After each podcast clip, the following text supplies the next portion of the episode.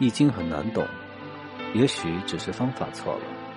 让我们跟着北玄走进神秘的易经文化，每天读一点易经故事，学一点易经智慧。大家好，我是北玄。景卦是困卦的复卦，人处困境、进退两难的时候，不妨呢能够静下心来啊，好好想一想生命的意义到底是什么。生命的本源是什么？井卦呢？借用水井来隐喻我们的灵魂，我们的本心，就如同水井一样，滋养着我们的生命。我们也应当像水井一样，不但能够自给自足，还能够传播更多的正能量。而我们的本心，就像是水井中的水啊，本身呢是不增不减、不进不够的。只要我们静下心来。就能够从中汲取所需要的能量。从另一个角度来看，人啊本身也是具有很多的潜能，必须要经过挖掘才能显现出来，所以应当充分去发挥自己的能力，培养自己内心的力量源泉，让自己的生命之树啊常青。水井呢需要有人来照管，要保持清洁，填补裂缝等等。同样，我们啊也要需要对自己的内心。时时关照，当发现德行不正的时候，就要及时纠正。神秀禅师啊，曾经做过这样一首寄语：“身是菩提树，心如明镜台，时时勤拂拭，莫使有尘埃。”这就是告诉我们呢，普罗大众、凡夫俗子啊，身在俗世红尘中，很容易就被声色犬马扰乱心神，因此啊，要时时刻刻自我反省。千万不要让本心蒙尘，不然呢，就像是井卦的卦辞：“启志，意味举井，雷其平，凶。”在汲取井水的过程中啊，不慎打翻了瓦罐，结果徒劳无功，失去了井水的滋养，自然就是凶。神秀的寄语啊，其实就是六祖慧能禅师啊：“菩提本无树，明镜亦非台，本来无一物。”何处惹尘埃的原版。不过神秀呢，描述的是我们普通人要开悟啊，必须要勤加修持；而慧能呢，则是直接指出本心的本质是什么，就是心经中的不增不减、不进不够。当然，我们还是凡夫俗子啊，要想如易经中常常提醒我们的守正，那么就要修德，而修德的根本还是要时时勤拂拭，莫使有尘埃。不要让我们的灵魂啊受到污染，一旦心灵之泉啊变得浑浊，我们就无法从中啊汲取能量。比如初六，井泥不食，旧井无情。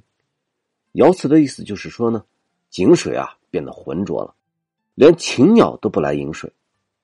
过去的井啊有土井和石井之分，土井呢就是纯天然挖掘出来的啊，没有经过任何的修理。这就好像啊，我们每一个人从一出生到步入社会，心灵呢本来是不进不够，但是渐渐的开始接触到了外界的一些信息，就会变得有好坏之分、善恶之别。而我们成长的环境、交往的朋友、获取到的信息，都像是泥沙一般啊，就渐渐的开始影响着我们的判断。王阳明的心学呢，就说：“无善无恶，心之体。”有善有恶，意之动。我们的本心啊，一开始是没有善恶的，只有当外界的事物让我们的意识有了反应，才开始有了分别心。如果我们不能好好的坚守本心，就好像是啊一口不设防的水井。爱惜的人会小心翼翼的从井中取水，无所谓的人会大大咧咧的打水，毫不在乎会有灰尘啊落入水中，而更有甚者。看到水井中有小鱼小虾，还会用取水的瓦罐去捞鱼，搞不好啊，连瓦罐都摔碎了，丢在井中。这就是九二井谷设覆，瓦壁漏啊描述的场景。水井象征着我们的生命之泉，是滋养着我们的灵魂的。如果我们不分辨好坏，不去珍惜好的环境，被污染了也不知道清理，任由它就这么浑浊下去。那么用不了多久，你的灵魂啊就会变得污秽不堪，而表现出来的就是做事情开始没有底线，没有是非观。老百姓有句谚语啊，说小时候偷针，长大偷金，就是说小时候不懂事偷个针啊，可能是恶作剧，或是无心之过。可是如果没有人指出来这是不对的，那么这个孩子啊，就会渐渐的失去是非观。等到成年之后，就会觉得偷金子也是一件很正常的事情。尤其是一个人的是非观还不是很明确的时候，如果还交到了损友，那就更容易学坏。所以，我们除了要时时勤拂拭之外啊，发现有一点不对的苗头，就要及时反省。莫以善小而不为，莫以恶小而为之。还要通过这些考验，去坚定我们的信念，把图井变成一口实井。那么这样呢，这口井啊，受到外界的干扰，自然就会少很多。这就是六四，井咒无咎。象曰：井咒无咎，修井也。这个咒啊，是指砖砌的井壁。爻辞的意思就是说呢，让我们用砖石垒砌加固井壁，这样呢就不会有问题了。而实际生活中啊，什么是我们用来加固心井的方法呢？这就是德，德以修身，心以养德。家人卦中的家规啊，就是告诉我们什么是对的，什么是错的，这是是非观、伦理观、道德观。曾子一日三省，佛家以戒律来规范自己的行为，道家以仪轨和功课来修行内心，这都是在兼顾自己的心境。当我们的道心坚固啊，内心呢逐渐就不会再受到外界的干扰，做自己内心的主人，这才是真正的自由。这才是古井无波，就像是一杯浑浊的水啊！如果能让它安静的沉淀一段时间，它自然而然啊就会又变得清澈凛冽。所以，古代的隐士为什么都喜欢隐居到山林之间？就是因为远离红尘啊，能够让自己躁动的内心慢慢的沉淀下来。我们自己也有过这样的体验。如果你一直忙忙碌碌，思绪万千。每天眼中、耳边充斥着各种各样的信息，忽然有一天让你有机会静下来，你会骤然生出很多人生感悟。为什么很多人喜欢去西藏旅行呢？就是因为在那样一个时间空间里，是难得的能够让自己慢下来、静下来的机会。现在很多的大师啊，教大家每天可以抽出半个小时啊，什么都不要做，就安安静静的独处。这其实啊。也是帮助我们静下来的方法。很多知名的一些社会精英每天也有冥想的习惯，这都是同样的作用。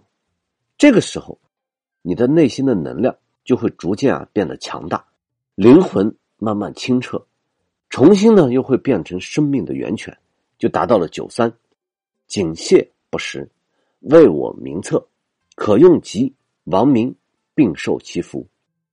爻辞是说井中的污秽啊已经清理干净，但是却没有人来饮水，让人看着可惜。如果这清澈的井水能够被英明的领导所享用，那么就会责备天下。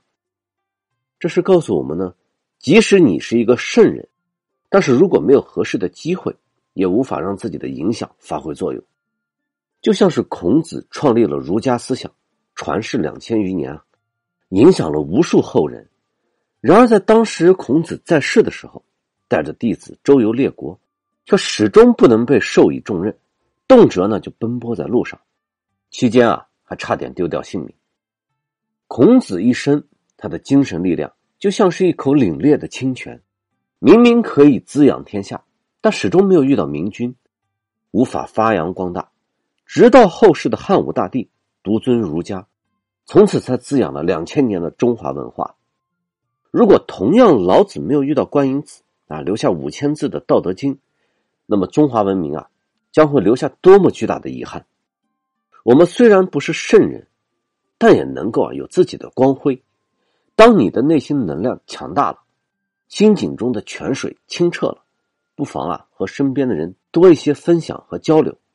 一个善念可能不足以点亮多么大的一片区域，但是有可能。它就会是一个光明的种子，说不定什么时候就会变成别人的灯塔。